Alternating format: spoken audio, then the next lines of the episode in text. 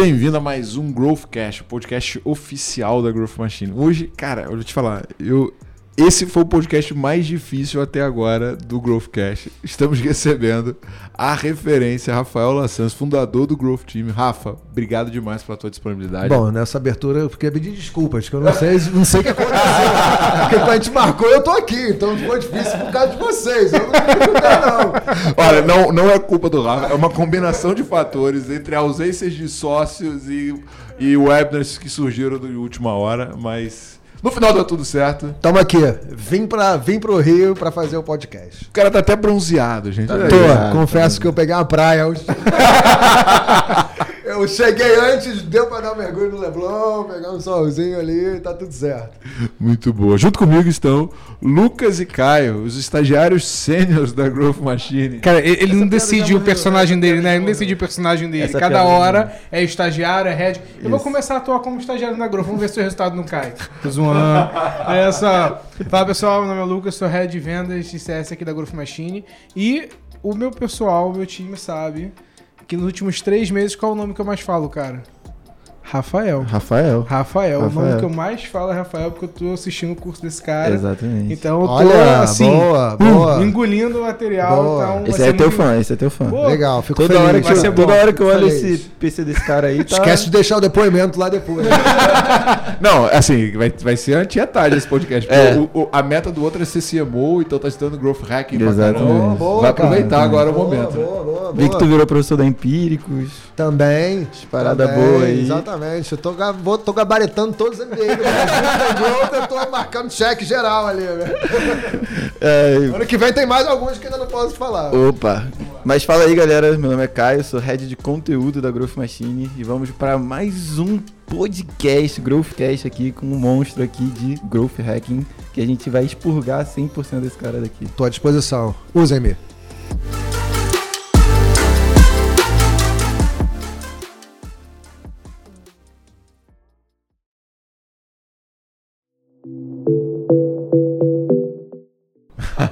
Rafa, já, já indo direto, cara.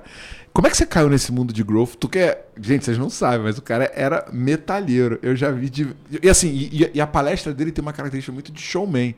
Porque, né, tu vai usando o rec, tu vai levantando a plateia o caramba. Mas como é que você caiu nesse mundo de growth? E por que, que tu abandonou a música, cara? Eu não abandonei a música. Na verdade, eu, eu sempre fui músico junto com, com, com minhas empresas. Eu, eu tenho empresa desde 99. Né? Então, meu primeiro CNPJ que eu abri no meu nome foi em 99. Eu já tinha. Então, a vida inteira eu tive banda tocando por aí. Inclusive, ontem foi dia do músico, então eu coloquei lá no meu Instagram. Se quiserem ouvir o, pod... o podcast, não, o, o Spotify que tem as músicas da minha banda. Antiga banda, eu só ouvi Vamos lá. botar nessa hora. É, só ouvi lá, é bem legal, por sinal. É, então eu nunca deixei de ser músico, toco todo dia, tô puto, vou, pego o violão, tô feliz, pego o violão lá em casa, toco guitarra, tudo tranquilo. Mas sobre growth, não foi zero planejado. No fundo, o, cara, o profissional de growth tem muito de, de ser multidisciplinar e ter o conhecimento de business, o conhecimento tático, operacional mesmo, além do conhecimento estratégico, assim, mais macro. E como eu sempre fui empreendedor, eu sempre meio que tive que fazer minhas empresas funcionarem. Eu sempre gostei de botar a mão na massa, de fazer as coisas, de aprender. Eu, cara, eu, sei lá, fui para os Estados Unidos há 20 anos atrás, mais de 20 anos, e eu fui fazer eh, Business English e Tecnologia da Informação em, sei lá, 94 sabe? Assim, um negócio desse. Então, desde então, eu já, já sempre gostei de tecnologia, mas lá eu aprendi HTML, sei lá, entendeu? Esse tipo de coisa. Aí, quando comecei a, a, as empresas, eu comecei a fazer minhas páginas, meus sites, comecei a fazer os meus e-mail marketing. Na época da banda, a gente era, tinha as paradas mais profissionais de todas, porque eu fazia tudo, fazia o site, fazia, cara, fazia e-mail marketing de tudo e fui começando a ter um conhecimento mais mão na massa, hands-on, além de ter que fazer a empresa funcionar, as minhas empresas, que eu sempre fui lá empreendedor, empresário. Sou formado em business, né, administração de empresas pela PUC, mas como sempre trabalhei com tecnologia, eu acabei que sempre fui meio que metendo a mão na massa. Então eu sempre tive esse perfil técnico e de gestão ao mesmo tempo. E aí, 2010, 11, 12, quando surgiu o nome, ali nesse comecinho de do, meados de 2010, eu percebi que eu era aquilo, né? Então eu não estudei para ser growth hacker nem nada disso. Eu percebi que o chapéu encaixava, que eu falei, pô, esse cara sou eu, né? E aí naquele momento, aí mais ou menos 2012, que eu tinha startup na época, teve um momento, um ponto de inflexão muito legal na minha carreira, que foi quando o fundador do Booking.com investiu na gente. A gente teve a startup, a Intel investiu, e o fundador do Booking, o Keith Cullen, um holandês, cara, assim, gênio, né? Fundou o Booking.com, os caras mais ricos da Holanda, é, etc. Investiu na pessoa física e falou, cara, vem para Holanda para a gente mostrar para vocês o que é fazer experimentação, porque vocês não sabem, ninguém sabe, não é vocês não sabem, o mundo não sabe o que é esse processo de testes constantes, de experimentação, que o Booking já fazia, cara, mil testes por mês em 2012. Sabe, já tinha 100 pessoas no time de. que nem tinha nome de growth, mas o time de marketing, mas era totalmente voltado à experimentação. E tudo que você vê no site do Booking.com lá, cara, foi testado e aumentou, nem que seja uma vírgula de algum indicador de taxa de conversão, ticket médio, qualquer coisa nesse sentido. E aí ele trouxe essa cultura de teste e isso, cara, deu um choque na minha cabeça. E eu voltei e falei, cara, vou, vou a, além de começar a aplicar nos meus negócios e ter aprendido com ele, eu percebi que também tinha um oceano aí azul legal de ninguém tinha fincado a bandeira ainda de growth ainda no Brasil. Eu falei, pô, beleza, eu posso ser mais um cara de marketing digital ou já que eu tenho essa expertise, aprendi com o cara mais foda e aplico isso, ninguém tá falando disso no Brasil, cara, vou me posicionar para ser esse cara e conquistar esse território, esse, esse, esse mercado de growth aqui no Brasil. E foi o que eu fiz. E aí, 2013, 12 para frente, eu comecei a publicar conteúdo tentando sempre trazer essa tendência de growth, de experimento, etc. E foi aí que o negócio foi começando a andar e, cara, muito, ninguém falava disso na época, né? Assim, aí teve o primeiro RD, que inclusive o primeiro RD que eu palestrei em 2017 foi hoje. Foi exatamente nesse dia, quatro anos atrás. É, foi exatamente. Eu vi lá, tipo, o Facebook me lembrando. E, cara, foi a primeira vez que alguém falou de growth, assim, com uma galera. Aí ali, cara, o negócio explodiu. Antes era tipo o nosso grupo, nossa comunidade do, do, do, Facebook, nossos encontros. Tinha ali uma micro bolha, 2016 ali de growth, mas depois do RD o negócio explodiu, assim. É. E tô aqui até hoje. Aí montei a primeira agência, né, de Growth Growth Team. 2016, ali depois que a gente vendeu o startup, final de 2015 começo de 2016.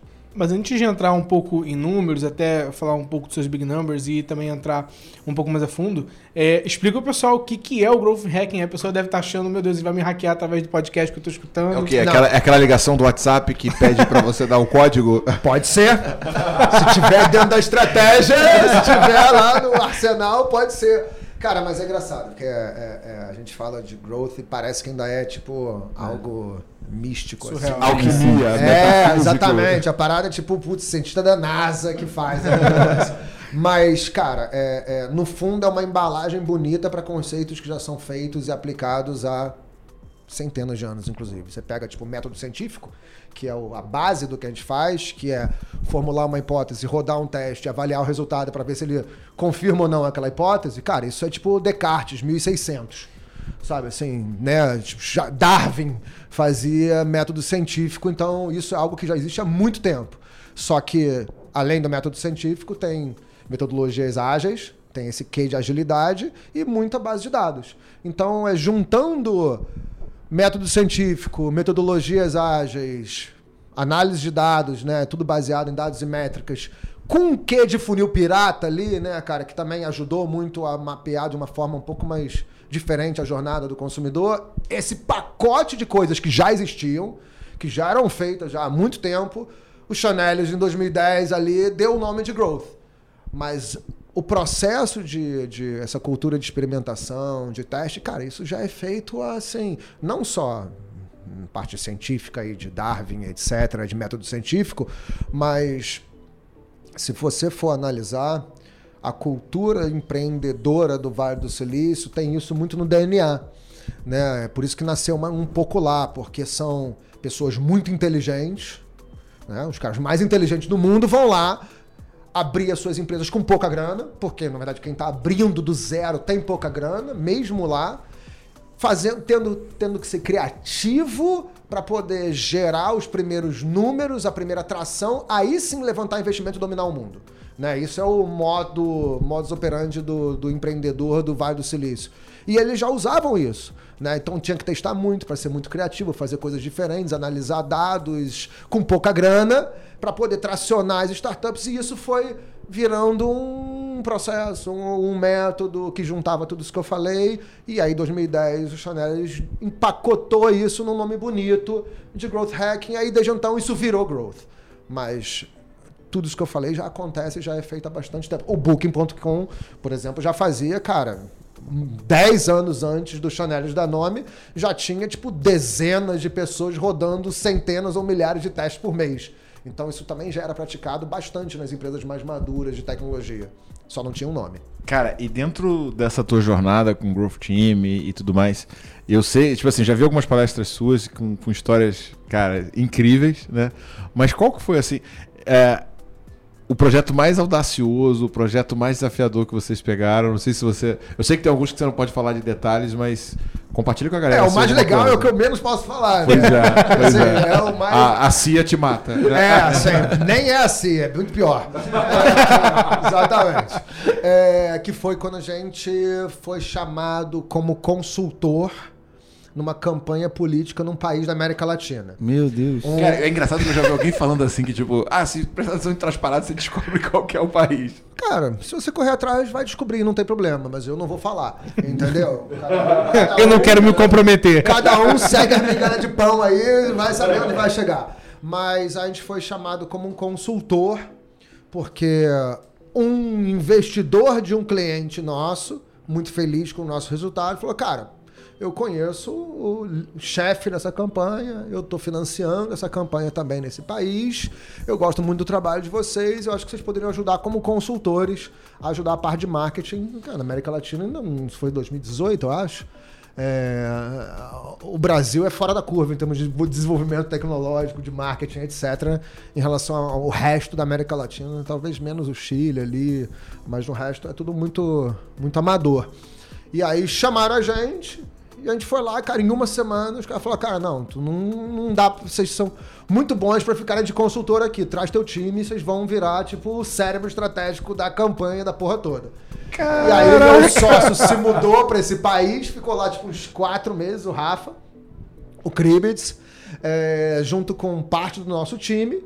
E a gente ficou lá, tipo, coordenando a operação inteira e fazendo todas as estratégias de marketing, de guerrilha, etc. Ainda mais que nesse país tinha muito pouco controle, a gente podia fazer muita coisa que, que não pode fazer aqui. Coisas de marketing, não estou falando nenhuma, nenhum hack, é, não tô falando nenhum hack, assim, nada que, tipo, invadir nada, mas a gente, a gente tinha, cara, bandeira verde para fazer as estratégias que a gente quisesse para testar, que ninguém ia contestar nada. E a gente fez muito isso, mas acho que o mais legal foi porque a gente foi com uma cabeça zero política, assim. A gente foi, a gente nunca trabalhou com isso e nem vai trabalhar de novo, porque, tipo, valeu o desafio, mas é muito tenso e muito intenso. E a gente foi com aquela cabeça, cara, a gente vai trabalhar como se fosse um cliente, usando estratégias de mercado, como a gente faz com nossos clientes, como a gente faz no dia a dia, e vamos ver se vai funcionar. Se der tudo errado, vai ser uma ótima história para contar. Se der tudo certo, vai ser uma melhor a história melhor ainda. e aí, cara, foi tipo fla-flu o negócio. A gente ganhou por, tipo, assim, só que a gente tirou o cara lá de trás e ganhamos um cara que tinha, tipo, 10 vezes mais investimento, time, tudo. E a gente meio saiu do underdog e ganhamos uma eleição por isso aqui, sacou? E aí foi incrível, né? Assim, foi super legal. Depois disso, todos os partidos queriam contratar a gente aqui no Brasil. Falei, Meu Deus do céu! Se num país desse tamanho já foi esse inferno, imagine no Brasil, sacou? E a gente nunca mais tocou nesse assunto. Cara, e teve uma história que me marcou que você contou, é que da tensão do teu time, né, cara? E como é que você, tipo, ajudou os caras a, tipo, ficar mais calmo e tal? Conta um pouco isso. É, no fundo, o meu sócio, cara, é muito, essas coisas são meio doidas, né? Assim, ele é todo workaholic, assim, né? Bem focado. E, cara, a gente tinha um quarto no hotel, que era o headquarter, que era tipo do lado do quarto que ele dormia. Então ele tava, sei lá, três meses, ainda não foi no, no período todo, ele tava saindo de uma porta para outra 24 horas por dia, apagando incêndio, que acontece a qualquer hora, né? Isso que é, tipo, chato de lidar com esse tipo de projeto, porque, tipo, pode dar merda qualquer momento, assim. Não o cara... é merda, né? Não, Tipo, é incêndio, tipo, reunião de cúpula do. Chama o, cara, o primeiro-ministro, tipo, às quatro da manhã. E aí o meu sócio tava, cara, três meses saindo do, do, do quarto pro, pro, pro outro, pro escritório ali, pro headquarters, cara, durante três meses que nem um doido, junto com parte do nosso time. E, cara, chegou um momento que, tipo, eu tava, tipo, batendo pino, né? Assim, aguentando mais a pressão, o estresse, ficar ali enclausurado naquela, naquela organização doida. E aí eu falei, cara, eu preciso ir pra lá, né? Assim, ajudar assim, de algum jeito. E eu falei, cara, eu não, não vou ajudar na operação do dia a dia, porque já tava lá, os especialistas, ele, que é muito mais técnico do que eu, mas eu falei, cara, eu vou lá pra ficar meio de cheerleader, assim, pra ajudar no clima mesmo do negócio. E, cara, aquela coisa, é tão focado que eu falei, cara, que eu cheguei lá, abri o cardápio e falei, nossa, tem. A gente pode pedir o que a gente quiser, o cara da organização pode, vocês podem pedir o que quiser. Falei, Pô, mas a massagem, a sauna, não sei o que, a bebida, pode, claro. Eu falei, eu falei, Rafa, você sabia que você, podia, você tinha tudo isso à sua disposição? não! Eu falei, porra, que tu tá aí morrendo, você podia pelo menos fazer uma sauna, tomar uma cerveja, entendeu? Dar um mergulho na piscina, pedir uma massagem, pra poder ficar mais tranquilo. Eu falei, nem sabia que podia. Eu falei, não, agora pode. Eu cheguei lá, passei quase um mês lá e, cara, aí a gente saiu, se divertiu, aí fazia sauna todo dia, fazia massagem, tomava cerveja. Aí o negócio ficou um pouco mais leve, assim. Eu fui lá meio que pra tirar esse, esse peso da responsabilidade, mas o negócio era super sério, né? Vamos ser sinceros. É, eu tentei só diminuir um pouco o nível de tensão ali. Óbvio que eu ajudei nas estratégias, dei várias ideias muito legais que a gente, inclusive, aplicou que eu não posso falar. É, mas ficou bem mais light aí. Aí eu, tipo, salvei o Rafa, senão ele ia bater pino, porque, cara, é muita tensão, entendeu? Assim, por isso que tem gente que.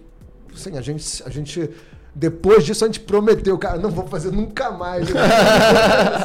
Já basta o estresse do dia a dia pra gente comprar esse tipo de barulho, entendeu? Assim, não dá, é muita tensão.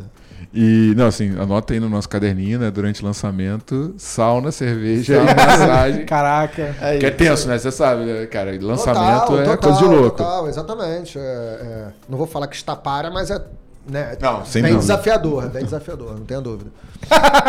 Vai, Caio. Não, não, não dá pra comparar lançamento com, com o cara mexendo com a política de um país, gente. Assim, em termos com, se a gente for falar de volume, até daria, porque o país é tipo 20% do Brasil, então talvez um lançamento você impacta quase que o país inteiro. Proporcionalmente. Proporcionalmente, é. Mas óbvio que você convencer a pessoa a mudar de voto ou ir votar ou mudar de, né, de posicionamento político aí é muito mais desafiador do que o cara fazer ele comprar não curso.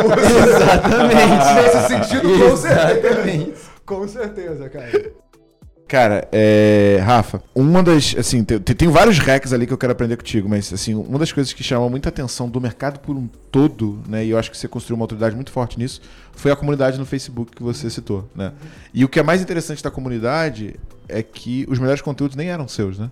Então, conta um pouco, cara, o que, que foi esse experimento, o que, que foi essa tese? Era um canal de aquisição, não era? Conta um pouco mais. Era um canal de aquisição, assim, é... desde o primeiro momento, E aí explica um pouco da comunidade, como é, ela funciona. vou, vou chegar lá. Então, desde o primeiro momento, quando eu tava. Acho que foi antes do Growth Team, logo que eu saí da, da startup, eu montei uma, uma agência de e-commerce aqui no Rio.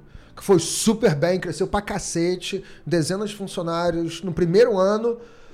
Só que, cara, eu. é- é- o modelo eu não me sentia tão confortável, porque muito cliente, muita gente, todo mundo vindo por causa da minha autoridade ali, prova social, e como tinha muito cliente, eu não conseguia dar atenção. Rio de Janeiro bem mais difícil, desafiador, varejo de moda, e-commerce. Aí eu falei, cara, é, nesse momento eu falei, não quero mais isso, vou, vou deixei com sócio e falei, tô indo para São Paulo, vou montar algo completamente diferente, que foi o Growth Team. Só que eu vou voltar aí. Né? Nesse momento da agência, eu comecei a testar canais de aquisição. E eu percebi que comunidades eram um ótimo canal de aquisição. Se você brilhasse numa comunidade, naturalmente você virava o centro da atenção daquela comunidade e atraía negócios. Tão simples quanto isso. Eu tentei fazer esse mesmo movimento em outras comunidades de e-commerce que já existiam E ninguém comprou o meu barulho. Eu falei, cara, eu quero. Me coloca como administrador, que eu vou começar a publicar muito conteúdo. Eu já comecei a tinha publicado bastante conteúdo nas outras, nos outros grupos de e-commerce, só que eu não consegui ter o endosso dos administradores para poder assumir aquilo como meu. Aí eu, pô, beleza, como eu cheguei lá na comunidade Growth Hackers, que era um grupo, primeiro grupo, comunidade de growth da América Latina, sei lá. Que quem montou foi o Fábio Seixas. Camiseteria, ex-camiseteria. Ah, sim, Fábio, Fábio, ótimo. parceiraço, né? Exatamente, finíssima. Fábio ótimo. E aí eu entrei, sei lá, tinha 300 pessoas, assim. E eu comecei a publicar conteúdos muito legais lá. Eu falei, ah, eu falei, cara, eu vou usar, então esse vai ser meu aquário. Porque eu, aí eu comecei a publicar e o Fábio, cara, manda brasa, pode ir, pode tocar. E aí, cara, começou, a gente começou a publicar muita coisa bacana, muita coisa tática. A comunidade começou a crescer muito rápido pra galera, tipo, mais guerrilheira da internet, mão na massa, que testava canal, que testava campanha, que testava hack. E o negócio começou a ficar muito, muito bacana. Eu comecei a, a- a dar double down ali no- no- no- na comunidade. Porque, óbvio, né, cara, assim, como eu publicava muita coisa e como eu levantava muita bola da galera pra publicar muita coisa, quando entrava alguém que era interessado no assunto da comunidade, naturalmente ele me via como um cheerleader, como uma referência no grupo. Então, se ele quisesse fazer alguma coisa de growth, quem ele ia, quem ele ia procurar? Ia me procurar. E aí, cara, o negócio começou a milhares, milhares de pessoas, até que o Fábio falou, o Fábio falou, cara, Rafael, toma. Entendeu? Toma que o grupo é seu. Eu tô fazendo outras paradas de cripto, de, de, de- da, da, da empresa de dev dele, da software, etc. Cara, toma que o grupo é teu. Aí, aí fudeu, né? Porque eu falei, puta, agora sim, porque aí agora eu tenho um senso de ownership dessa parada aqui. É, e aí vamos, vamos acelerar. E começamos a fazer muito conteúdo exclusivo, live com a galera lá dentro. E nem é tão grande, tem, sei lá, 12 mil pessoas hoje em dia. Mas mesmo assim é muito nichado, concentrado. Hoje até que eu dou menos atenção do que eu dava na época, porque super vivo, inclusive eu publico lá regularmente, mas antes era o meu principal aquário. Né, assim, onde eu pescava, ou, onde as pessoas me viam como referência, era ali, naquele, naquela micro bolha ali. Então ajudou muito na, na- como um canal de aquisição, construção de autoridade, geração de lead, o grupo. E eu ainda a- a- a- tô vendo um movimento até do Facebook bem pesado para estimular novamente os grupos, né, dando várias, várias features novas, etc. Então eu ainda acho que eh, vai até rodar uma sobrevida aí. E eu acho que vai até fazer voltar a, a- a ficar mais ativo do que era. E eu até vou apostar nisso. Porque é um grupo muito bacana de gente que tá ali, entendeu? Assim, e, e- e- eu vou. ah, ah, eu já tenho publicado conteúdo lá regularmente nos últimos, nos últimos meses.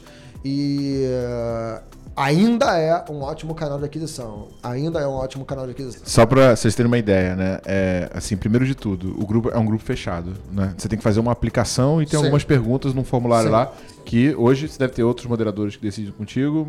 Não, Só você. só eu. Cara, é animal. Então, assim, tem, sei lá, três, quatro perguntas, você vai ter que dizer o porquê que você quer estar lá dentro.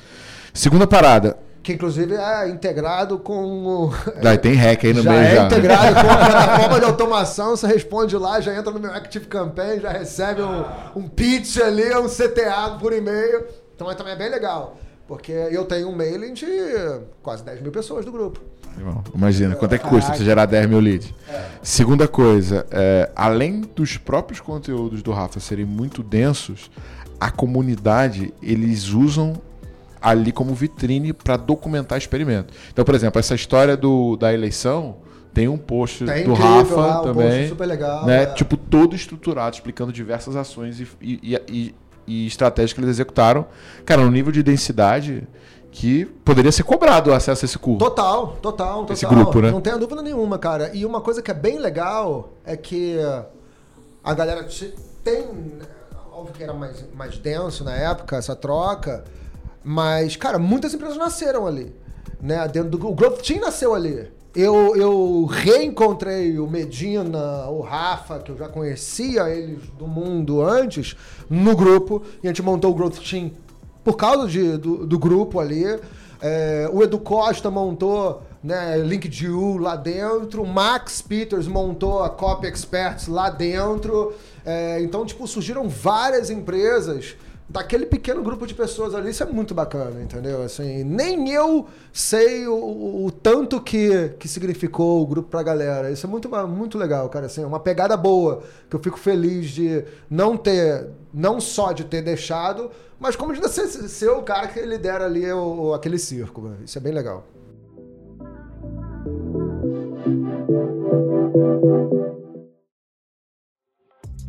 Para, para, para, para. Antes da gente continuar com esse podcast que tá incrível, esse podcast é um oferecimento Pipe Drive. Pipe Drive, a plataforma de vendas multifuncional para aumentar a sua receita. O primeiro CRM criado por vendedores para vendedores. Aumente a sua produtividade e ajude a sua empresa a crescer. O link com 50% de desconto com o cupom da Growth Machine está na descrição do episódio.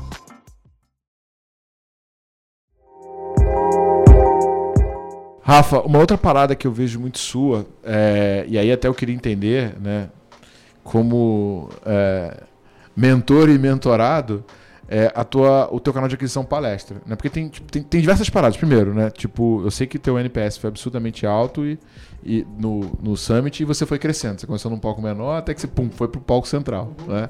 Junto com, com os gringos. É, outra coisa, ao longo da tua palestra você fazia diversos hacks, né? Tanto de coleta de e-mail e tal.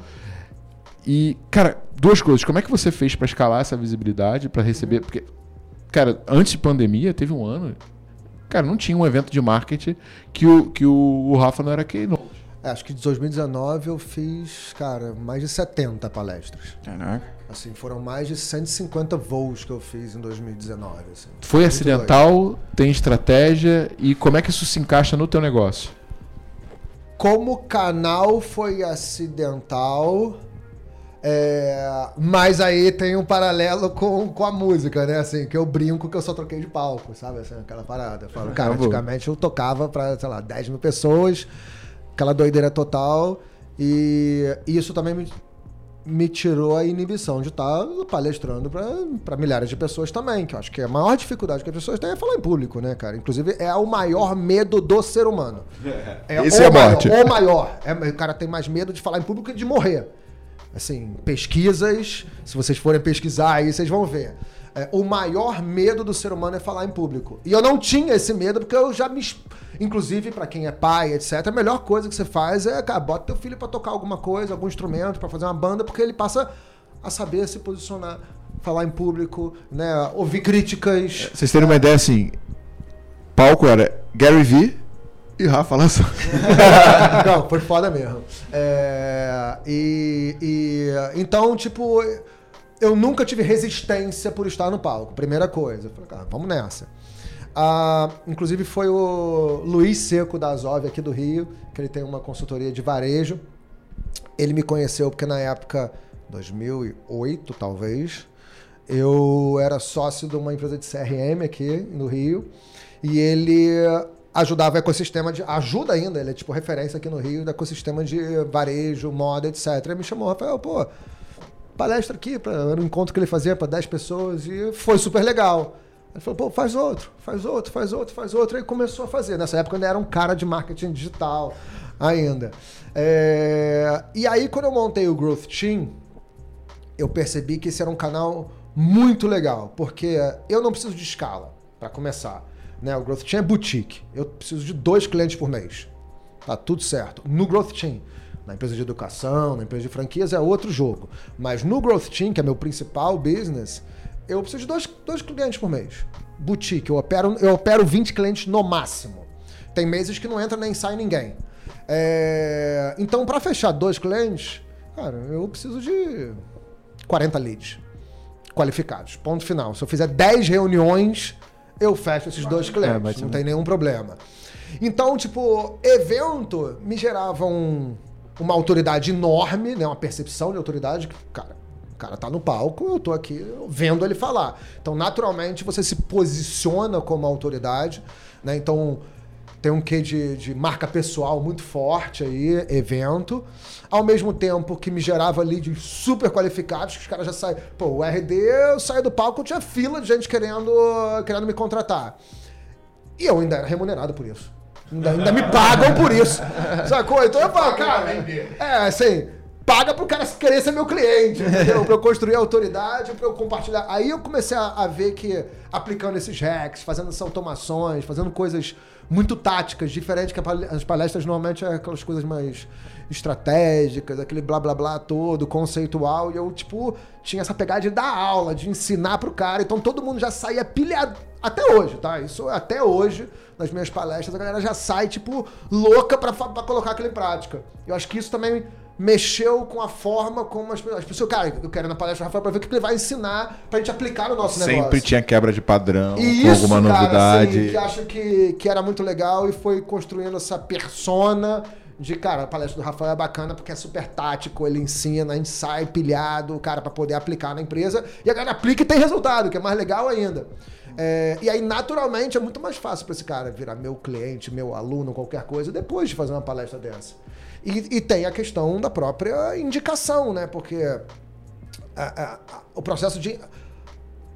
Como a gente não faz aquisição ativa no Growth Team, né? Não tem campanha, não tem nada disso. Assim, foram quase mais de 130 clientes em sete países, 100% no orgânico. Óbvio que com esses canais de aquisição, com esse movimento todo e indicação. Só que o legal é quando você publica muito conteúdo bacana, de alto impacto, pri- principalmente a palestra, que a palestra é mais visceral, assim, o cara fala, cara, que foda. Difícil ele falar isso num artigo ou num vídeo. Ele até pode falar, mas se ele tá vendo no palco, assim, a temperatura acho que é um pouco diferente, assim, da, da- é- é- é, não é tão frio quanto um, vídeo no YouTube, nem um artigo, assim. Ele tá sentindo aquilo. É... Então, cara, começou a trazer muita indicação, porque aí eu falava, pô, imagina você for numa palestra, ficou amarradão e alguém te pergunta e fala, pô, eu tô procurando um cara de marketing digital pra minha empresa. O cara fala, cara, fui na palestra, você não acredita, tem que falar com o Rafael. Pronto, então, tipo, sabe, assim, isso virou um motor. Isso virou uma máquina. E eu surfei muito a onda antes da pandemia, porque, cara, eu falei, cara, eu gosto. Eu, eu não gosto de rotina, não gosto de ficar sentado em casa, gosto de estar viajando, conhecendo gente nova, fazendo coisas diferentes. Cara, Sebrae me manda lá pro interior da Lagoa, sei lá, entendeu? Do Acre. Eu vou na fé, porque eu gosto disso, de, de não saber o que vai acontecer hoje, entendeu? Assim, é, eu, eu, eu, eu lido bem com essa, com, essa, com essa característica. Então eu sempre gostei desse processo. Para mim era um canal que me diverte, me, me realiza, traz cliente, gera autoridade ainda sou pago por isso.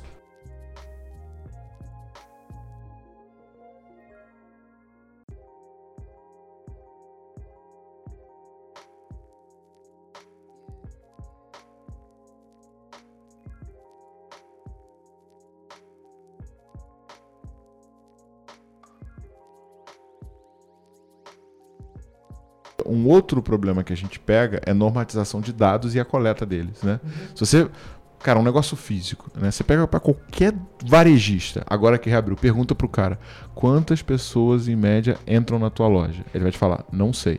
E ele chega para você e fala, gostaria de começar a fazer campanha no Instagram, trabalhar com blogueiros e tal, para conseguir aumentar meu faturamento. Eu falei, tá, mas hoje você mede a quantidade de pessoas que entram? Não.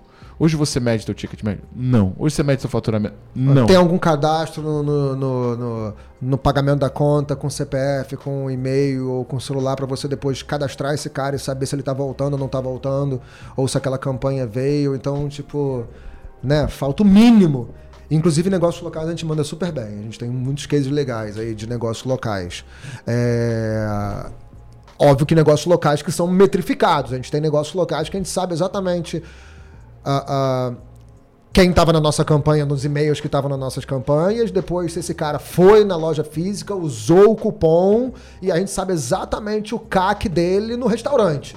Sacou? Exatamente a taxa de conversão, retorno sobre investimento, CAC, tudo de ponta a ponta, do cara da campanha até o cara que foi lá no, no- no físico, sabemos taxa de retenção, de, de reuso ou de recompra, tudo isso. Aí E funciona. você tem tipo um analítico físico de entrada e saída Sim. e tal? Sim, mas não é, não é, não é por volume de. Ele usa.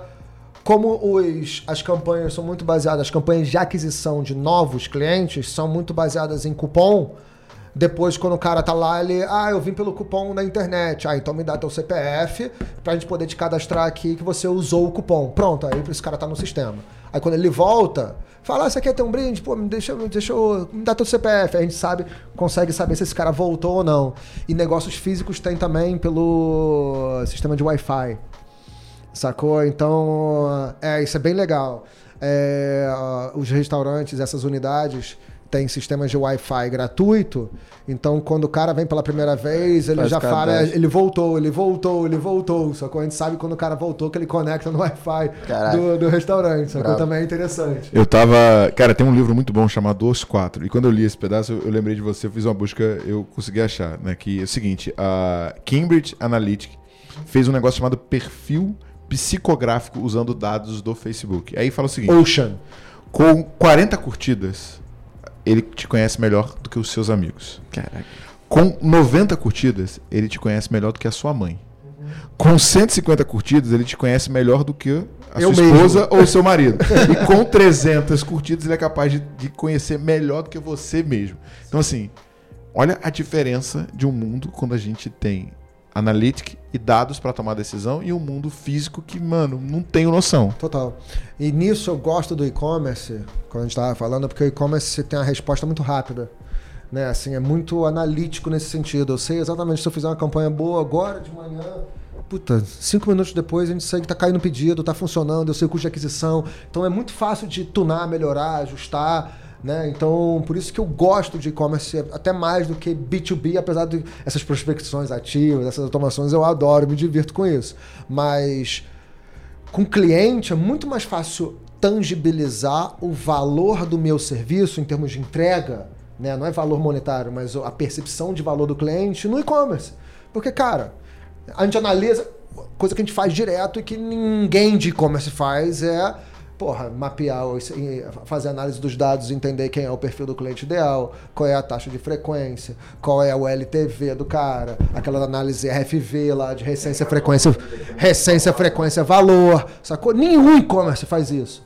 Então a primeira coisa que a gente faz quando entra um cliente desse, a gente fala, cara, me dá teus dados brutos aí que a gente vai mapear dado como você nunca fez.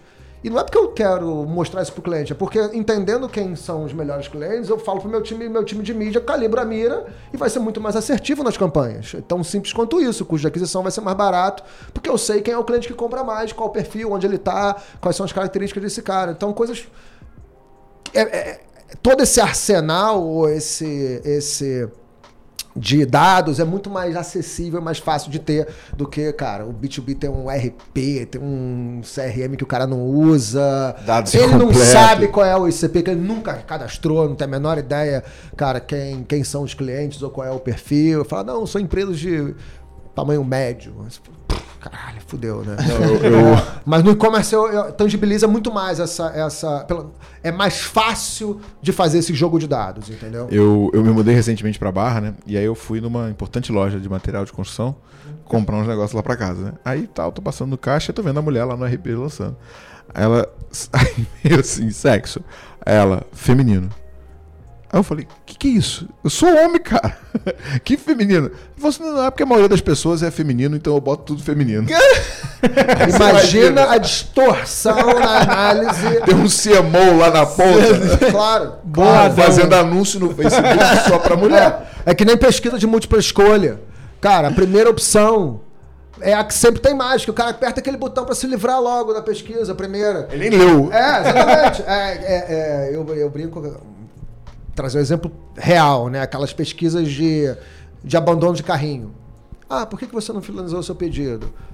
Primeiro, ah, múltipla escolha. O frete era caro, ah, estou sem tempo, o preço era muito caro. Cara, quando é a opção fechada múltipla escolha, a primeira vai ser sempre. Porque o cara quer se livrar do pop-up ali, ele vai apertar a primeira opção, vai ser sempre um- desvio enorme ali de dados. Você vai achar, não, é o frete. Porra nenhuma, o cara só apertou porque o frete era o primeiro da lista. Então, esse é o tipo de análise que você fala, cara, bota uma pergunta aberta. Por que, que você não finalizou seu pedido? Conta pra gente. Pronto, é um campo aberto. É uma pesquisa qualitativa, não precisa ter um milhão de pessoas respondendo aquilo. Se 10 pessoas falarem é o frete, acabou, cara. Essa é a dor que o cara não tá comprando porque teu frete tá muito caro. Então tem que entender, às vezes a gente acha que tá facilitando, mas distorce os dados Com completamente. Não, e, e- e nessa linha, cara, tem uma coisa muito legal que a gente faz sempre na Growth quando a gente define o perfil de cliente ideal, que Cara, 99,9% dos caras de marketing e vendas negligenciam, que é você pegar o teu cliente e perguntar por quê que você me comprou.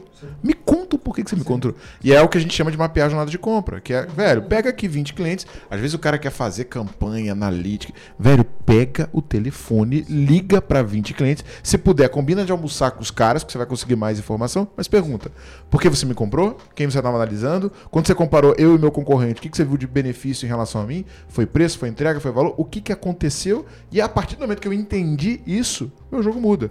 E eu lembro que nessa, nesse, nesse caso do, da campanha eleitoral, que não sei se foi você ou se foi seu sócio que falou que vocês começaram a pegar táxi, né? O um Rafa. Rafa adorava isso, cara, assim... Cara, e é muito doido, porque quando você vê o, o, o, filme do Cambridge Analytica, que tem o, o, o filme mesmo, né? Um, um- um- Documentário. não, filme. Eu não, não vi, é, não vi. caralho, cara. Assim, É o que tem muito no Netflix? legal. Acho que não. Acho que não tem, não. Não tem no Netflix, não. Mas procura o que você acha.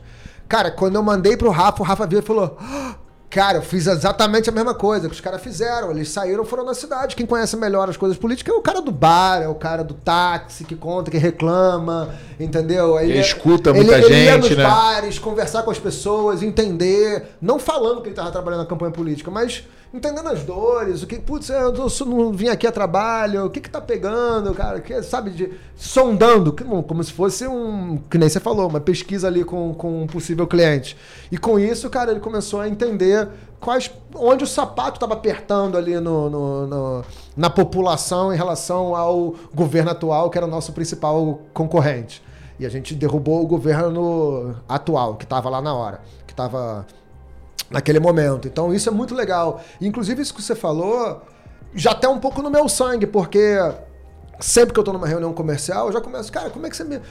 Eu não, tenho, eu não sei de onde veio a origem do cara. Né? Porque ele pode ter vindo de qualquer coisa. Se cadastrou no site, recebeu o link da minha agenda e tô lá, eu é, é, fazendo call com o cara. Então eu pergunto, cara, de onde que você veio? Ah, foi na palestra, ah, foi no curso, aí eu já coloco lá no CRM. Ah, Então eu sei exatamente qual é a minha proporção que vem de curso, que vem de palestra, que vem de indicação. E aí eu entendo, ah, tava vendo outro concorrente, tava não sei o que. Eu vou sondando e vou anotando ali no meu CRM, porque depois, para fazer follow-up ou entender alguma coisa, tem o mínimo de informação do cara ali. E até para entender, pô, meu principal canal de aquisição nesse momento, inclusive nesse momento, meu principal, meu principal canal de aquisição são os cursos. O que é ótimo. Porque o cara, né, o curso que inclusive você, você estava fazendo, o Creana é tipo uma máquina de cliente. A PUC, né, do Rio Grande do Sul lá também é uma máquina, porque o cara vai, fica amarradão no curso, tenta aplicar, não consegue. Né, assim, acontece, vamos ser sinceros. Né, tenta aplicar. Não consegue. Tem a confiança em mim porque adorou o curso. Cara, é meio caminho andado para ele querer ser meu cliente. Entendeu? Meio caminho andado. E eu ainda sou pago por isso.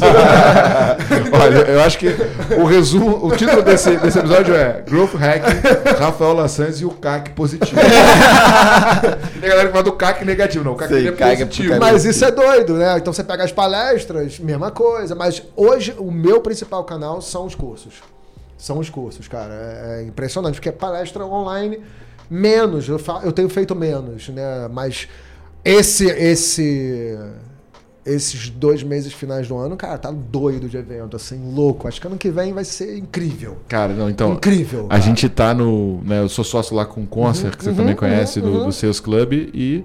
Cara, a gente foi pegar hotel, não, não tinha mais reserva, irmão. Assim, vai ser uma demanda de evento Vai. presencial num volume, Vai, cara. cara, tá todo mundo querendo se Eu abraçar. tô com saudade, tô com É, saudade. já. todo mundo saudade. querendo se abraçar, ficar junto. Eu acho ótimo, tá tudo certo. Mas você sabe que a gente tava aqui, ah, quando? Segu... Na semana passada, sexta passada, tava o Diego Cordovez, né? É, Não sei sexta se conheço, isso já conheço. foi pra resenha em Jurerê, na casa do não, Cordovez. não, né? não, não. E, e a gente tava falando justamente que, cara, uma coisa que o Summit tinha de muito bom, né? Que se Deus quiser teremos em 2022, Claro. é que era o momento da gente se encontrar, da gente Total. tomar cerveja, Total, né, cara? Que- total. Que, a galera fica, fica o ano inteiro, um em cada canto Sim. e tal, e Não tenha dúvida, a gente teve é, é, há pouco tempo né, a Growth Conference. Não foi eventão, porque não foi eventão aberto, a gente palestra, palestra- eu apresentei o evento, mas maior galera do Growth estava lá, porque eu apresentei o evento, então ó, encontrando todo mundo. Cara, é muito legal depois de tanto tempo se encontrar. Pô, precisamos realmente voltar a fazer evento. Não tenho dúvida nenhuma, cara. O que vem vai ser louco, cara, de evento. Louco. Cara, eu não era uma pessoa tão analítica, vamos botar assim. Eu era uma pessoa muito mais criativa do que realmente análise, né? E consumindo seu conteúdo, eu comecei a ter essa visão de análise. Só que comecei também a olhar para uma outra perspectiva. Às vezes tem pessoas que estão estudando esse podcast não conseguem ser tão analíticas porque às vezes elas não sabem nem o que analisar, nem por onde começar. Então, tipo assim, quando a gente está falando sobre crescimento, quais são as métricas que você acha importante, base principal para as pessoas que estão assistindo começar a analisar e aplicar essas técnicas do Hack? Bom, para começar, eu também não sou o cara tão analítico, não, entendeu? Eu sou um cara que tem ideias, gosta de meter a mão na massa, só que para eu poder entender se aquele negócio que eu estou fazendo vai funcionando Sim. ou não, eu preciso ter alguma base, base. aferir algum, algum resultado. Né? Então, porque a premissa é, cara, nenhum experimento pode acontecer se eu não tenho dados para poder me dizer se funcionou ou não funcionou. E ao, baseado em alguma coisa, algum referencial. E você ainda fala muito que. É, como é que você fala? É. Se você é uma pessoa que não se baseia em dados, você é uma pessoa com opinião. É, né? É, é, é, é não. É, é, cara, porque eu, eu, eu falo sempre que as verdades estão nos números e os números vêm dos testes muito antes das campanhas. Campanha é depois que você rodou teste, tem número de verdade, aí sim você se sente seguro ou não de rodar campanhas, de gastar tempo, energia e dinheiro para fazer direito, ou dar escala. Antes disso, você está botando o um pezinho na água para ver a temperatura, antes de mergulhar. Né? Então, é, é, é, sem dados, você é só mais uma pessoa na opinião. Então a gente pode falar, eu acho que Todo mundo aqui na mesa, não, eu acho que a gente tinha que fazer Facebook Ads. Tá, mas por que você acha que a gente tinha que fazer isso? E por que, que Facebook Ads a gente tinha que fazer antes, sei lá, de LinkedIn Ads? Por quê? Então, cara, roda teste aí, daqui a duas semanas você me volta com verdades roda esses testes, me volta e fala, cara, eu testei, gastei 200 reais no Facebook, 200 reais no, no, LinkedIn, gerou esse resultado. Com esse resultado, eu acho que a gente deveria fazer Facebook antes. Ótimo, beleza. Então você tem verdades na mesa e não achismo, né, cara?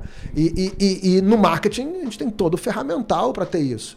E, e é isso que me faz analisar dados, que eu também não sou nenhum rei de planilha, nada disso não. Mas você falou de indicadores, depende do segmento, né? Se for talvez no software as a service, você vai ver churn, né, a taxa de churn, você vai ver o MRR, né, a receita recorrente, a quantidade de clientes ativos, é, ticket médio, taxa de conversão de talvez de freemium ou trial para pago, né, para subscriber, então isso de software as a service. De e-commerce, taxa de conversão, ticket médio, taxa de recompra, que é tipo super negligenciado em e-commerce, né? Assim, a galera acha que e-commerce cresce com mais clientes. Na verdade, e-commerce cresce com clientes comprando mais vezes, né? E com tickets mais altos, assim. Isso acho que é para qualquer business, para falar a verdade, né? Tem uma uma uma eu vou falar ignorância, mas é porque me foge uma palavra melhor. Mas uma ignorância do mercado de achar que negócio cresce é negócio que tem cada vez mais clientes. Né? E a gente sabe que o motor do crescimento é negócio que tem mais clientes, é um negócio que tem retenção de clientes. Se você não tiver retenção de clientes, ou no caso de e-commerce, recompra, quantidade de pedidos por cliente, cara, você está enchendo o balde furado. Está cada vez precisando de mais gente para poder crescer, né? E não é o caminho do crescimento, não é esse. O Lincoln Murphy ele fala uma coisa que eu gosto muito, que é o seguinte: é, o potencial de receita do teu cliente 2% dele vai estar no primeiro ano. E 98% desse potencial estarão nos demais. Então, assim, um business de valor não é um business que vende muito. Sim. É um business que vende muito, mas que tem LTV. Total, total. É, é, eu brinco, cara, a retenção é a nova aquisição. Entendeu? Assim, se você. Até porque a retenção é a, a, o diagnóstico claro da real entrega de valor do seu produto ou serviço. Entendeu? Assim, se você. Por isso que, cara, no Growth Team eu não tenho nem contratos de longo prazo. Eu falo, cara, depois de três meses, se não funcionou, tá tudo certo, cara. Você pode ir para qualquer lugar. Eu não vou te fazer refém do meu contrato. Mas ao mesmo tempo, se estiver funcionando, você vai fazer questão de ficar comigo. Então eu gosto de trabalhar dessa forma, porque eu não quero obrigar ninguém a ser escravo do contrato, como 99% das agências fazem. Entendeu? Os caras. Qual é o teu LTV? É o, o 12 meses do contrato. qual é a que venceu, já Seis era. meses que é o contrato. Exatamente, cara. O cara fica preso, ele é refém do contrato. E aí eu tenho que pagar uma multa para expulsar um fornecedor merda. Caralho, que isso não faz sentido nenhum, concorda? Sim. Eu tenho que pagar, te pagar para te expulsar, que você não, não prestou um serviço bom para mim, eu tenho que te pagar para ir embora. Sacou? Então eu no Growth Team tento ser minimamente empático. Vou falar nesses termos, porque eu também já contratei agências e eu sempre fiquei frustrado de num num assunto que não é uma ciência exata. Marketing digital não é uma ciência exata. Ninguém pode chegar aqui, eu vou aumentar 60% de suas vendas em três meses ou em um mês. Ninguém pode afirmar isso. Você pode ter um feeling, uma sensibilidade, você pode ter um track record de um negócio parecido que você fez isso, mas você não pode afirmar com certeza que isso vai acontecer. Como é que eu vou contratar, cara, um serviço que não é uma ciência exata ali, cara, com um contrato de 12 meses, aí de repente eu tô no mês 4, não funcionou, e agora? Eu tenho que te pagar para te expulsar da minha conta, entendeu? Como fornecedor. Então eu não faço dessa forma. Eu tenho um prazo normalmente mínimo aí de uns três meses e depois, cara, se funcionar, você vai, tá, vai continuar pagando e tá tudo certo. Aí gera retenção. E ninguém fica só três meses. Então tá tudo tranquilo. Agora, uma coisa que eu vi também no, no, nos quatro, ele falando o seguinte, que a gente teve a revolução industrial, aí depois teve a revolução da informação e agora a gente está na revolução do algoritmo. Né? E é o grande ponto quando a gente olha é, principalmente pro e-commerce, porque Cara, quando eu tô no B2B, velho, o meu volume, né, para poder fazer medição e o caramba, ele é muito baixo para, por exemplo, botar um IA para aprender quem vende melhor. Agora no e-commerce, cara, você bota o pixel do Facebook, bota ali para ele fazer lookalike do cara que chega na, na compra e bota isso para otimizar, cara, e aí é o que eles chamam de produtos Benjamin Button, sabe? Que quanto, tempo, quanto mais tempo passa, melhor ele fica, uhum. porque ele aprendeu mais e total, ele é mais eficiente. Total, total. E, inclusive, independente do tipo de cliente, primeira coisa que a gente faz no primeiro mês é auditar todas as tags, todos os pixels, sacou? Assim, porque o nosso trabalho é, tipo, não atrapalhar o algoritmo. Sacou? Porque se tiver pixel cagado tudo, cara, o algoritmo está otimizando, vai saber o quê entendeu? Uma conversão completamente errada, um evento completamente errado, e aí você está replicando o cliente errado. Né, assim, então é importantíssimo, a gente não começa a rodar campanha se não tiver os pixels todos validados na jornada correta, é page view, é add to carts, é purchase, tudo mapeado, porque senão não roda, sacou? Porque senão a gente vai atrapalhar o algoritmo, então a gente está se negligenciando. Cara, sabe o que é engraçado, Rafa, de tudo que você falou, cara, é que por mais disruptivo que seja, o valor que vocês entregam, o caramba, tudo é a base bem feita, né? O fundamento bem feito. É o que, cara? É entender quem é o cliente ideal. É garantir que os pixels estão certos. estrutural correto. É fazer. Claro. E, e se você. Claro. Cara, e para quem tá ouvindo, tá? Fazer o beabá bem feito é melhor do que 90% do teu mercado. Tu concorda? Não tenho dúvida nenhuma. Eu, eu, inclusive, eu tava com, com o Mineiro, né? Com o Gabriel Costa esses dias que a gente tava lá a gente fez junto o case, né? A palestra do case.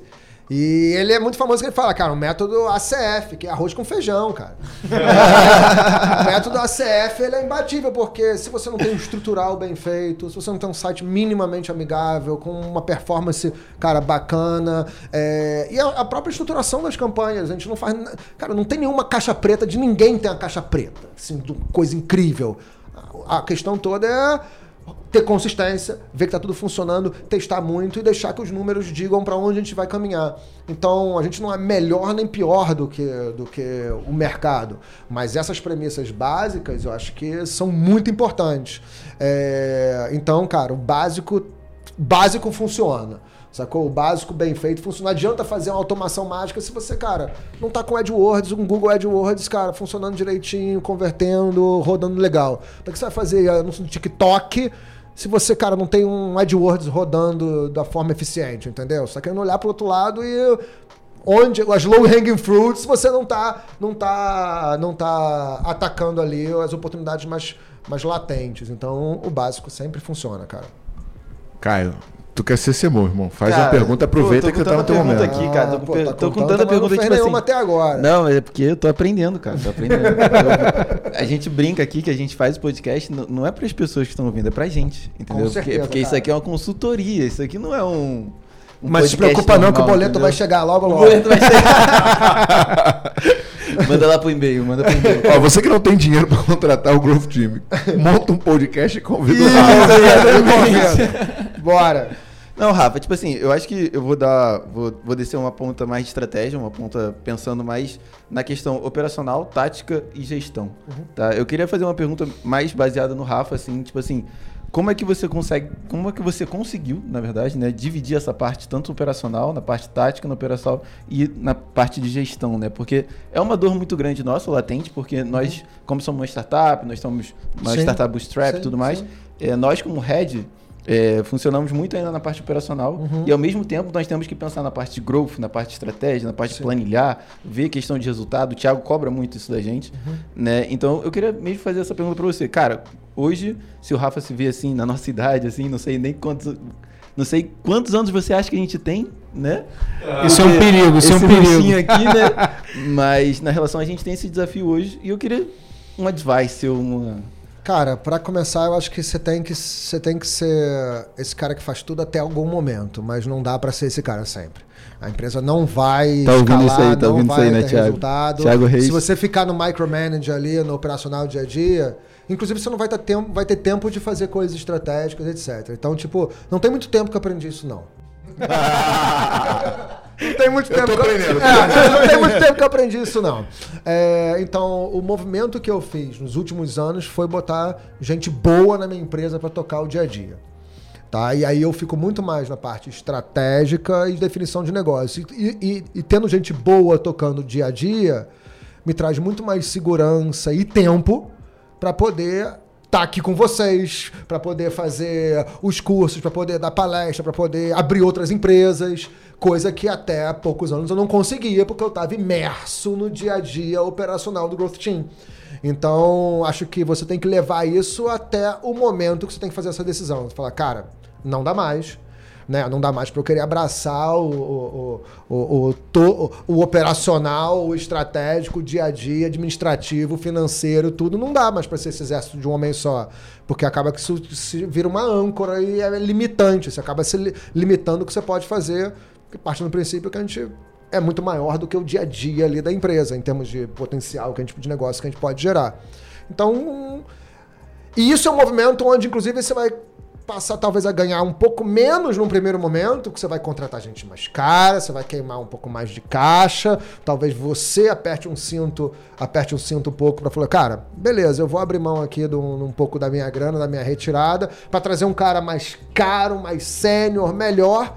Só que isso te, leva, te libera tempo. Então, quando libera tempo, cara, você tem tempo de fazer outras coisas, gerar outros negócios. No fundo, no médio prazo, talvez até no curto, mas com certeza no médio e longo prazo, tu vai ganhar muito mais.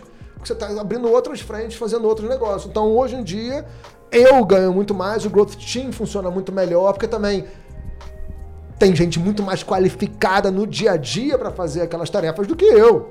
Então, cara, foi uma decisão que eu fiz há alguns anos, poucos anos, e que realmente mudou, cara, a, a, a, forma como eu gerenciava o meu tempo e hoje em dia eu tenho muito mais tempo para fazer muito mais coisas, inclusive cuidar de mim, sacou? Assim, de, ter, de ser mais saudável, de fazer coisas que eu curto, que eu tenho mais tempo para poder fazer esse tipo de coisa. Perfeito, perfeito.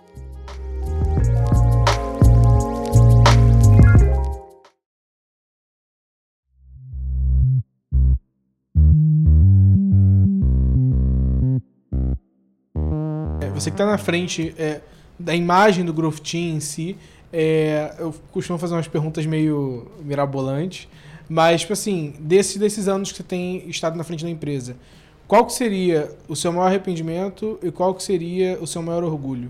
Calma aí, calma aí, calma aí, calma aí. A gente tem um quadro agora que a gente vai inaugurar desse hoje, hoje, hoje, hoje. E se eu soubesse. Se eu soubesse, inclui nessa pergunta aí. É. Então, Refaz tudo, você vai cortar? Não, não vai cortar, não. Nascimento toca de um quadro. toca o barco aí. Não, mas refazendo a pergunta então. É, qual que seria o seu maior orgulho que você tem desse, desse período? Qual que seria o seu maior arrependimento? E o que, que você sabe hoje que você soubesse, por exemplo, há 25 anos, não 25, mas já 10 anos atrás, é, você faria diferente? Cara, para começar, o que eu faria Antes é exatamente esse movimento que eu demorei para fazer. De, cara, delegar gente boa, não necessariamente barata, porque às vezes gente boa custa caro, né? Então, isso, cara, assim, mudou completamente a minha vida, assim, de, de, de alocação de tempo e de, inclusive, trazer mais nível de serviço para operação, botando gente melhor do que eu em coisas que, do dia a dia. Então, isso, cara, se eu tivesse feito esse movimento antes, putz, teria funcionado melhor e eu teria talvez alguns menos poucos cabelos brancos aqui. então essa é a primeira coisa. Segunda coisa, ir para São Paulo. Cara, deveria ter ido antes. Sacou? Hum, Porque São Paulo é uma máquina, né, cara? Hum. São Paulo é tipo. Entre as maiores cidades do planeta. Comparar São Paulo com o Brasil é ridículo. Sacou? Você não compara São Paulo com Rio, com Curitiba, com Porto Alegre. Cara, é tipo uma comparação que não faz sentido nenhum. Você compara São Paulo com Nova York, com Tóquio, com Paris, com LA, sacou? Xangai. Com Nova York, é, com, cara, com esse tipo de, de. com as maiores cidades do planeta. É o centro financeiro da América Latina. Então, você tá lá é muito mais rápido de fazer negócio. Assim, é impressionante. E o paulista, cara, não é o paulista. São, todo mundo que tá em São Paulo tá lá para fazer negócio. Porque o São Paulo é um, um imã de gente do Brasil inteiro que vai para lá para construir, para ser bem sucedido no centro financeiro da América Latina. Então ninguém tá de brincadeira lá. Cara, aqui no Rio você faz 20 reuniões para poder depois o cara falar, ano que vem a gente fala de novo, sacou? Lá em São Paulo você tá com amigos jantando, o cara fala, puta, gostei dessa parada, vai amanhã no escritório. Aí você vai amanhã no escritório, cara, sendo o contrato foi, entendeu? Já acabou. Aí o cara, pô, tem um curso, tem uma mentoria, tem não sei o quê, chega aí fazer uma consultoria, cara, em um segundo o negócio acontece. Então isso, cara, trouxe assim, uma velocidade também para o negócio incrível. Então essas duas coisas que certamente, se eu tivesse feito antes, teria me poupado alguns cabelos brancos. Então, é, isso com certeza. É, o orgulho, cara, acho que é, é, engraçado, porque essa. que a gente falou aqui de, de marca, marca pessoal, autoridade, isso é bom e é ruim. Né? Assim, é, é um motivo de orgulho total, porque, cara, assim, é, é, não só. É menos pelo que eu fiz pro Growth Team, e muito mais pelo que eu fiz sabe assim, no grupo, nos cursos, a transformação que todo esse conhecimento que eu compartilho há 10 anos faz com as pessoas. E eu não faço por isso. Mas, cara, de eu receber mensagem todo dia e falar, cara, quando eu fui naquela tua palestra, hoje eu publiquei, e o cara falou, cara, tua palestra mudou minha vida em 2017. Eu abandonei meu emprego, eu abri startup, eu não sei o que, eu fiz teu curso, eu, a minha empresa mudou. Isso é incrível, essa pegada que a gente deixa. Assim, nunca imaginei que isso fosse acontecer, que eu ia ter, sei lá, dezenas de milhares de alunos ou impactado tantas empresas, tantas vidas. Cara, você impacta a empresa, você, você impacta o ecossistema inteiro de funcionários, família, mulher, filho, tudo, porque, né? Naturalmente. Então, isso nunca imaginei que isso tivesse, fosse acontecer na minha vida. Então, isso acho que é um legado incrível, assim, que veio como consequência, mas que hoje em dia é o que eu mais me orgulho é, é, é, de ter feito e de continuar nesse movimento, porque eu não acho que não paramos com nada. Não parou. Exatamente. Não parou. Exatamente, pelo contrário, cara. Não, eu e- continuo pilhado igual 10 anos atrás, 20 anos atrás. E uma parada que aconteceu com o Rafa, assim. é, a autoridade dele é enorme, assim, não, não tem discussão, não, mas teve um, teve um momento que você hypou muito rápido, sabe? Acho que foi quando você migrou da- dos palcos laterais pro palco central. E aí começou meio que uma discussão. E, cara, quando você atrai muita visibilidade, você vai atrair coisa boa e você vai Claro, atrair coisa claro, ruim. claro, claro, e aí começa a vir, ah, pô, empreendedor de palco, Claro, não fez, e sei lá o quê. E, e eu também, você sabe que eu sofro isso pra caramba. Total. Né? Então, E, e aí você, chega um momento, cara, que você tá postando ali e tal, na tua frequência, garantindo e tal, e aí vem um cara e te pega num dia ruim, num dia que você não tá legal, e aí faz um comentário assim, não tem nada a ver. E aí você fala assim, pô, mano, eu tô aqui doando meu tempo, tentando fazer alguma coisa e tal, e vem um cara babaca desse pra falar comigo. E, e a tua energia, né, cara, a exposição, ela meio que vai te drenando. Só que quando chega uma mensagem como essa, cara, eu nunca me esqueço. Eu recebi uma mensagem de um seguidor falando assim: essa mensagem marcou muito. Tiago, se você conhecesse a minha história, vocês já viram essa? Você ia chorar que nem criança. Muito obrigado pelo melhor Natal dos últimos 12 anos. é, cara. Bravo. Eu chorei várias vezes. Quase chorei. Várias vezes. Acabou. Eu chorei várias vezes com mensagem, várias. Eu sou bem emotivo, inclusive. não sei se eu, parece ou fi- não, eu fiz mas, um post, eu fiz um post desse cara aqui e veio três pessoas e falaram, meu professor. Pô, eu acho- eu já Eu chorei fui- várias eu vezes, assim, de falar, cara, que incrível, entendeu? E também já. já hoje em dia eu meio que cago, assim, pra quem né, reclama, mas é normal, cara, é normal. Hoje mesmo. Né, o cara comprou lá o curso da Coreana, tava lá mandando mensagem, e o cara, tipo, toda hora mandando mensagem: você não vai me atender, você não sei o que, o caramba, o curso. Cara, eu fiz aquele post lá no, no Instagram, que eu tenho, tipo, 1.200 mensagens no, no, no Instagram por causa da automação. Eu falo, cara, eu não tenho obrigação de ver mensagem de ninguém aqui no meu Instagram, entendeu?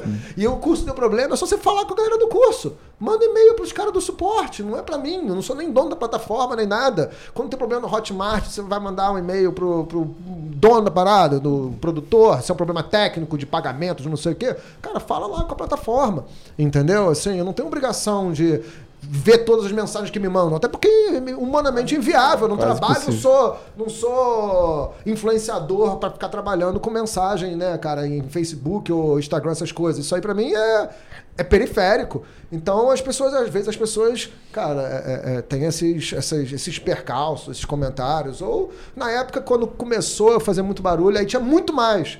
Porque aí tinha a galera old school do marketing, aí ficava, pá, até parece, né? Marketing Assim, gourmetizado. Nossa, é, esses, cara, aí, cara, chama de empreendedor de palco, o cara fala, cara, minha primeira empresa, tu não tinha nem nascido, cara. tu tá aí me chamando de empreendedor de palco. Quando eu abri minha empresa e quebrei pela primeira vez, na primeira borda da internet, tu tava. Então, pô, não fala isso pra mim, sacou? Mas é normal, é normal, cara. É, temos sempre, né? Explica agora pro, pro Laçães a, a- nossa ação viral, né? Boa, Nós boa, temos os boa. nossos growths também, né? Boa, boa, boa. Todo final de podcast que a gente convida alguém para vir aqui, a gente logicamente recompensa os nossos ouvintes que estão aqui nos escutando. Então, o que, que você poderia oferecer para as pessoas que estão aqui nos escutando, seja um livro, um curso, uma mentoria, não sei. Aí fica a critério. Cara, é. Vou falar Pode o ser um voucher de desconto de algum curso Mas teu eu também. não tenho, Também porque, pode. eu- cara, o meu curso custa 59 É reais. muito baratinho, é. Sacou? O curso tem curso de mil e poucos reais que entrega 10% do que o meu. Então o cara fala, e os caras me pedem o cupom. Eu falo, meu irmão, tu sai hoje na noite, tomar quatro cervejas, tu vai gastar mais do que meu curso. Se for artesanal, dependendo Não, do onde se você fala, for. Eu nem ia perguntar se isso era estratégia, porque quando eu vi eu fiquei sem acreditar. Mas é pô. uma estratégia, é canal de aquisição, é Boa. democratização de- do conhecimento, sacou? Aquilo ali é pra todo mundo ter acesso a growth, ficar feliz comigo, ser impactado de alguma forma.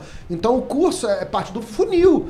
Sacou? Até que eu não. Mas eles que definiram o preço. Mas eu falo, cara, esse curso tá muito barato, vocês botaram o curso muito barato. O cara falou, não, Rafael, é, é isso mesmo, é pra galera, é pra democratizar, é pra todo mundo comprar e ter um, óbvio, que um senso de over delivery, porque o cara Com compra certeza. e fala, isso custa 59 Mas isso reais, tem esse mesmo. curso, cacete, cara. Então eu acho ótimo. Então eu não tenho nenhum problema com isso.